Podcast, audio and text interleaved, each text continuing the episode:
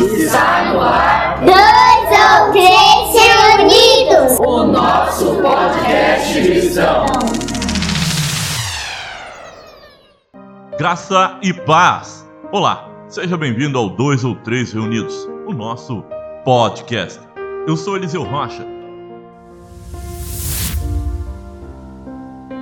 Então, são nove dias de vida plena. Você achou que chegaria tão longe? O tema de hoje é Vida Plena um viver de realizações.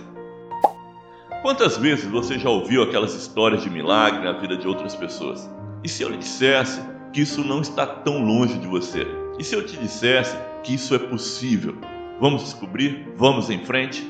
Efésios capítulo 2, versículo 10, na linguagem de hoje, diz assim: Pois foi Deus que nos fez como somos agora, em nossa união com Cristo Jesus. Ele nos criou para que fizéssemos as boas obras que ele já havia preparado para nós. Consegue entender isso? Foi Deus que nos fez como somos agora. E ele nos criou para fazermos boas obras, obras que ele já preparou. Qual é a sua realidade de vida? Depois de tudo que você já estudou, sua vida realmente corresponde ao que a Bíblia diz?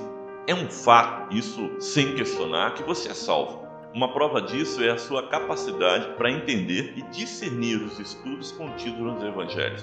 Só consegue aceitar as verdades que estão ali impressas, as verdades que ali existem, aquele que nasceu do Espírito. Quem não tem o Espírito não aceita as coisas que vêm do Espírito de Deus, pois lhes são loucura, e não é capaz de entendê-las, porque elas são discernidas espiritualmente. 1 Coríntios capítulo 2, versículo 14. Por exemplo, o texto de Efésios que lemos no início diz que fomos criados por Deus. Em outras versões diz feituras suas, obras-primas. Em nossa união com Cristo, ele nos preparou para viver, andar e realizar boas obras.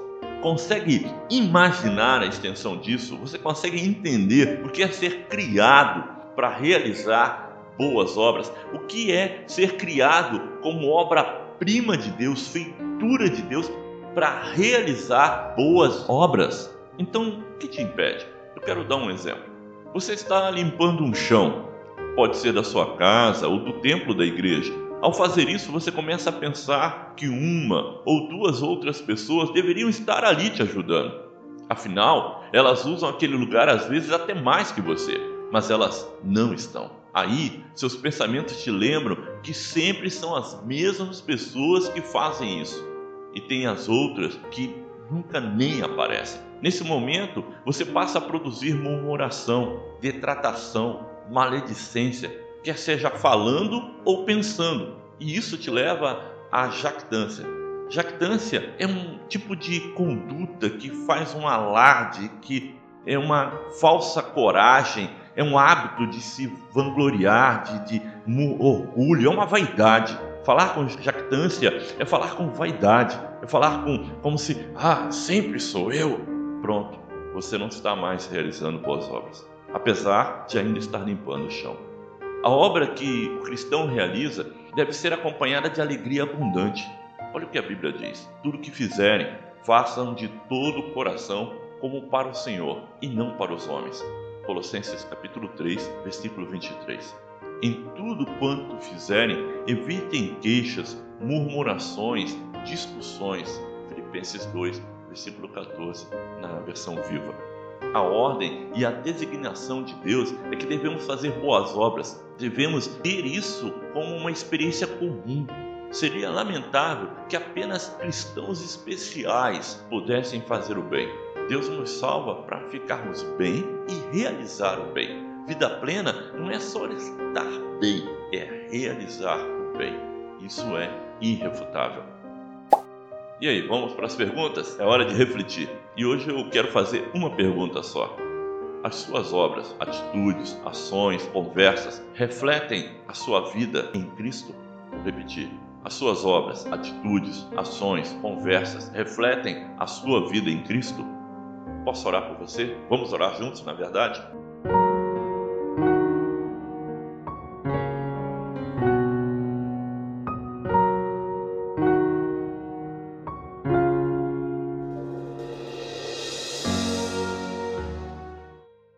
Pai eterno Deus, nós louvamos o teu nome e te agradecemos por tudo que tem feito. Tenho certeza, Senhor, que o Senhor não nos criou para fazermos as coisas em murmuração, em jactância, em brigas. Tu nos criou para fazer as coisas glorificando o teu nome. Então nos ensina, Senhor Deus, não é só a viver em vitória, mas realizar tudo com alegria. Essa é minha oração, em nome de Jesus, hoje e sempre. Amém.